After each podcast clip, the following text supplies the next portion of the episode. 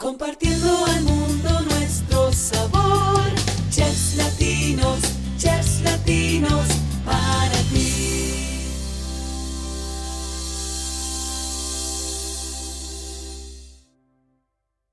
Hola, bienvenidos a Chef Latinos Podcast. Les saluda Karina Guzmán.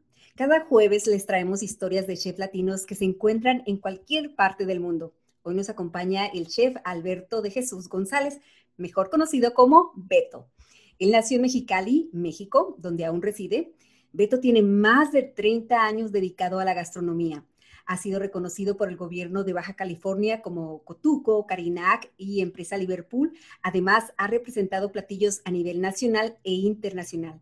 Tiene el récord Guinness del filete de mariscos más grande del estado con 60 metros. Así lo escuchó bien, 60 metros.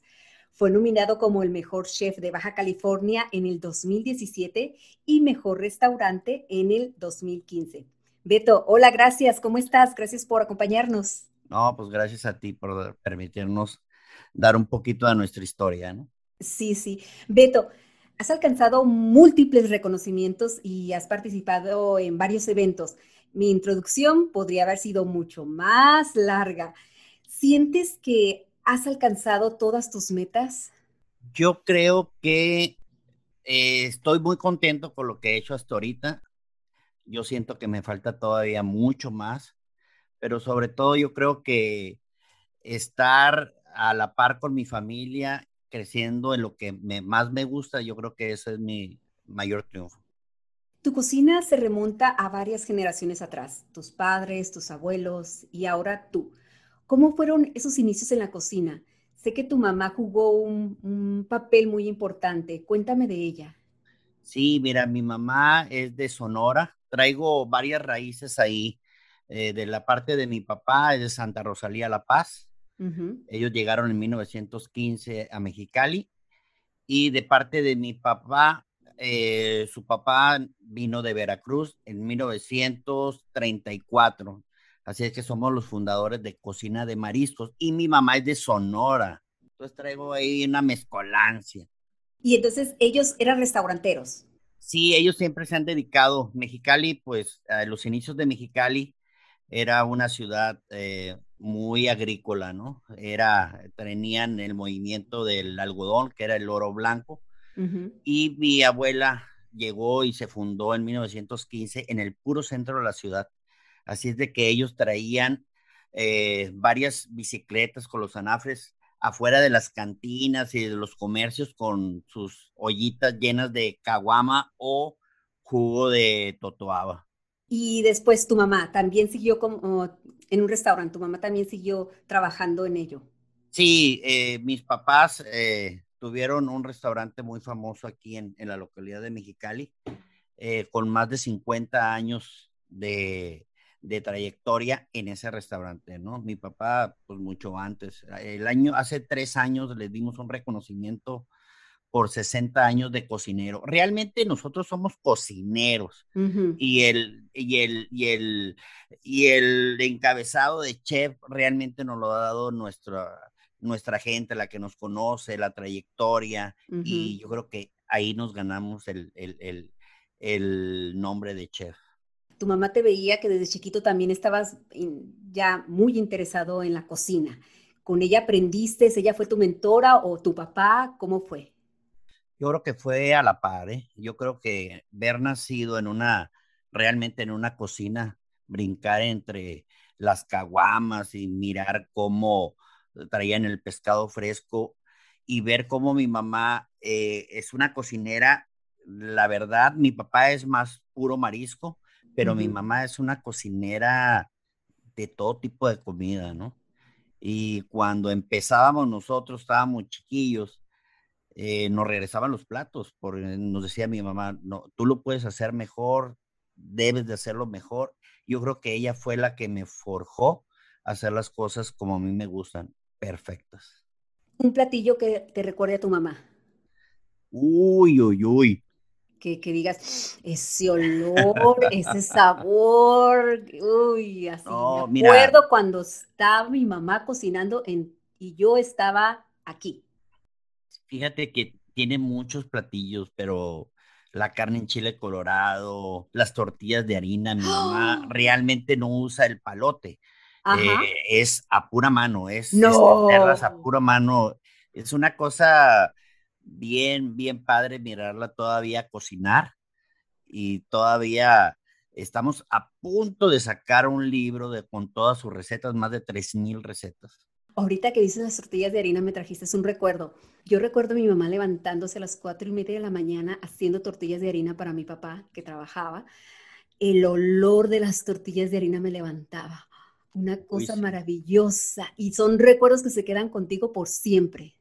Sí, son olores, recuerdos. Yo creo que en nuestra familia realmente siempre ha habido el aroma, el sabor, siempre ha estado presente en nuestras casas, hasta en mi casa, ¿no? Yo tengo 34 años de casado y en mi casa no hay día que no salga el aroma comida. Hay muchas familias que se reúnen en eventos, en ocasiones, en los cumpleaños y cocinan. ¿Cocinan entre todos? ¿Así es en tu familia? Fíjate que ahí te voy a decir una cosa, ¿no? Todos los que nos dedicamos a lo que es eh, la gastronomía, pues hay muy pocos eh, eventos familiares, ¿no? Porque realmente el 10 de mayo, 14 de febrero, Navidad y todo eso lo dedicamos a, a, nuestros clientes, ¿no? Pero cuando hacemos algo muy personal, sí, me gusta mucho, a mí en lo personal me gusta mucho chiquear a mi familia. Ahorita tengo mis dos nietos y es cocinarles, enseñarles los aromas, los sabores, algo bien padre. Y ahora cuéntame de tu fusión culinaria que incluye asiática con productos de mar y cocina mexicana, esa combinación. Sí, mira, eh, aquí en Mexicali predomina la cocina de eh, China, ¿no? La comida oriental, eh, un poquito de japonés. Y nuestra cocina es una cocina de mar, tierra. Entonces empezamos a, mezclar lo que eran los sabores asiáticos, mexicanos, eh, vivimos en una ciudad muy industrial con mucha maquiladora donde eh, hay mucha gente de otras partes del mundo, traemos españoles, franceses, italianos, alemanes. Hicimos una cocina fusión tratando de buscar un poquito de los sabores de los cuatro puntos cardinales, ¿no? Tratamos de, de hacer las fusiones para que toda esa gente pueda comer y pueda recordar un poquito de su patria. Eh, en la introducción hablamos sobre el récord Guinness que se te atribuyó por crear el filete de mariscos más grande del estado. ¿Cómo fue? ¿Cuántas horas te tomó hacerlo? Mira, eh, el primero fue de 13 metros, que está eh, en el estado y el 60 metros fue igual aquí en Mexicali, pero eh, ahí estuvimos toda la familia González. Nosotros nos apellidamos González, venimos de una familia pues marisquera de toda la vida, ¿no? Ahí está mi papá, mi hermano, que fue uno de los que diseñó parte de, del evento, ¿no? Así es de que, pues bien padre, dimos de comer a más de dos mil gentes, ¿no? ¡Ah! dos mil gentes. ¿Y cuánto tardaron en crearlo? Más o menos se trabajó eh, en el diseño de todo lo que fue las mesas eh, de calor. Usamos 40 minas, fueron eh, mucha gente que nos ayudó. Aquí hay unas escuelas que se llaman CONALEP, se estudian lo que es gastronomía y hotelería. Y los muchachos fueron más o menos como unas 60, 70 personas que nos ayudaron alrededor y para poderlo procesar, más o menos una semana. Ajá. Más o menos una semana. Y en el cocimiento fue rápido, ¿eh? en, en 35 minutos ya estaba cocido todo el marisco. ¿Y en cuánto tiempo se lo comieron? no, pues bien rápido. Bien, rápido. ¿verdad? Sí, es lo que pasa, ¿no? Los platillos se preparan por mucho tiempo, pero la, la degustación y... Es rápida. Ingerirlos rápido y más cuando están muy sabrosos. Así Oye, ¿cómo nace el sello hashtag soy de la raza? Eh, hashtag soy de acá raza salió porque la gente, mis clientes eh, llegaban o gente de otras partes y, me decían, oye Beto, ¿de dónde eres? ¿No? Porque la gente no, no me asociaba mucho con, eh, pensaban que era ya de la costa, como mi abuelo era de Veracruz, pensaban que yo era de Veracruz, ¿no? y, esa, y esa frase salió, soy de acá, raza de Mexicali, Baja California. Por eso, para identificarte que eres de acá. Sí, no, y, y, la verdad, eh, esa frase le ha dado vueltas a muchas partes, ¿eh? Sí, es, lo que estaba viendo en las redes sociales. Yo, a ver, soy de la raza. Y ya me estuve metiendo y dije, ah, yo quiero saber cómo pasó eso. Oye, y, sé que también has participado mm, más por 10 años en la televisión local de Mexicali, compartiendo recetas y, platillos. Eh, dime, ¿qué, ¿qué, qué, extraes de eso, de esa experiencia? Yo creo que lo más padre es estar en contacto con la gente, ¿no? Y saber eh, ir a los, a, los mercados o andar en la calle, que la gente te recuerde y te diga, oh, yo ya miré esta receta o, o cómo se hace. Y empezamos a dar entre, entre eh, en el mercado, ¿no? Recetas, ¿no? Que la gente nos, nos, se nos acerca y nos pregunta, oye, ¿cómo puedo hacerla así? ¿Cómo puedo hacerla acá? Y también en mis redes sociales igual. Mucha gente eh, me, me, manda sus mensajes y me dice, oye, tengo este, este, este producto, ¿cómo lo puedo hacer? ¿no? Sé que recientemente cerraste un capítulo difícil con el proyecto Restaurant Cuadro. ¿Cómo se siente, Beto, de dejar ir a este tesoro que, que nació de ti? Sí, mira, triste, eh, triste pero sabio. Eh, fue una decisión muy, muy difícil juntar a mi familia y decidir eh, cerrar ese capítulo, eh, un restaurante de mucho éxito. Mexicali fue muy golpeado por lo que fue el COVID. yo he estado recorriendo por todo el país y Mexicali fue uno de los más golpeados, ¿no? Ahorita traigo un proyecto muy padre, este, me dedico a asesorar negocios en apertura, negocios ya funcionando y estoy abriendo en San Diego un, un negocito allá en San Diego. Justo de eso te iba a preguntar, de tus nuevos proyectos que me platicaras. Sí, mira, eh, traigo, eh, siempre me he dedicado a lo que es eh, lo de la cocina, ¿no? Traigo una línea de salsas, condimentos, productos que también estoy comercializando tanto en México como en Estados Unidos. Y ahorita estoy empezando a abrir ya más mercado, tengo, ya empiezo a hacer los catering en San Diego, estoy haciendo varias cositas. Ahora dime, con tantos años de experiencia, ¿qué consejo le darías a los aspirantes a, la cocina, dedicarse a esto profesionalmente?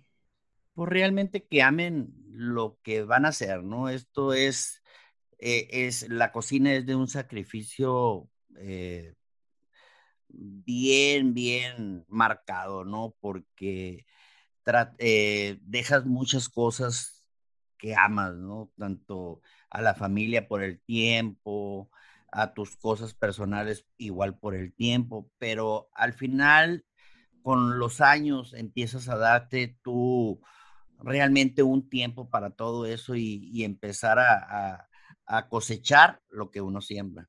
Y cuando estás en casa, ¿qué es lo que más te gusta cocinar?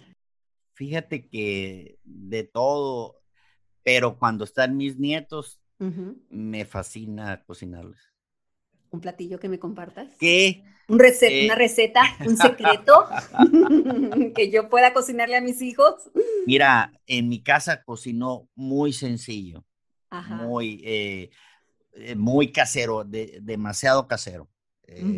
Agarro sartén, huevo, chorizo, si vamos a hacer carne, ranchera, lo más sencillo que se pueda hacer.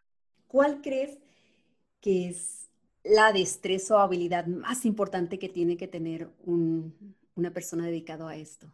Yo creo que lo más así marcado es la pasión por hacer un buen trabajo en la cocina. Si no, si no la hay, no. Si no, la hay, no puedes eh, tener buen sazón, pero si no hay pasión, hasta ahí va a llegar. Si no fueras cocinero en estos momentos, ¿a qué crees que te dedicarías? si no fueras, que te dijera, no, no puedes ser chef, no puedes, no puedes dedicarte. ¿Qué crees que estuvieras haciendo ahorita? Uy. A ver, te la pongo difícil, te la pongo Bueno, soy, soy cinta negra en judo, podía haber sido maestro en judo. Ah, mira, eso no sabíamos. Eso, y eso, mi mamá a los cinco años me metió a judo porque no me aguantaba. a sacar energía. Sí. No, pero yo creo que nací para esto y moriré para esto. ¿Qué utensilio no debe de faltar en la cocina? En tu cocina. A ver, uno, uno solamente. Dice mi esposa que los coladores. a ver, ¿por qué los coladores? Yo quiero saber. No, no, es que siempre me han agarrado carrilla, ¿no? Porque yo, si voy a, una tienda, lo primero que voy es a los utensilios de cocina, ¿no? No, yo creo que lo que no debe de faltar es el fuego en tu cocina, porque ahí se deriva todo, ¿no? Ahí se parte todo, ¿no? Si no hay fuego, no puedes hacer nada. Y ya que hablamos de que viene de generaciones de, contigo, con tus papás, con tus abuelos, ¿crees que eso también pase a tus hijos? Fíjate que cada uno tiene su, su granito de arena en lo que hemos hecho. Tengo mis tres hijos, les gusta cocinar, sí, cocinan bien. El más grande, un poquito menos, pero él es eh, todo lo que es eh, administración para lo que hacemos, es, eh, es especialista, ¿no? Mi, tengo una hija que es diseñadora de modas, pero que también guisa muy rico, y tengo un hijo más chico que se dedica a todo lo que son, pues, fotografía y todo lo que son a las computadoras, pero también de ese guisa un poquito más asiático, más fusiones muy mm. Y ya casi para terminar, si tuvieras a tus padres enfrente de ti, ¿qué les dirías ya ahora de todo lo que has logrado? Yo creo que cuando los miro es darles gracias y bendecirlos. Claro. Eso es lo que... Y honrarlos, ¿no? Sí. Eso es. Ya me va a hacer llorar tú también. Ay, no, es, un orgullo, Beto, todo lo que has logrado y, se lo debes a tus padres, tus abuelos, que, o sea, mucha gente te admira. Gracias. Imagínate lo que sienten tus padres. Sí. Qué maravilloso el fruto y la dedicación y el esfuerzo que le has puesto y, mucho gracias a ellos. Sí, es el ejemplo que, que nos han dado. Son unas personas muy trabajadoras, muy dedicadas, eh, siempre buscando agradar a su comensal por muchos años. Ay, qué hermoso. Beto, agradezco mucho tu, tu, tu tiempo. Muchísimas gracias. Gracias a ti. Gracias a ustedes que nos escuchan y recuerden escucharnos cada jueves en Chef Latinos Podcast, donde tenemos una cita.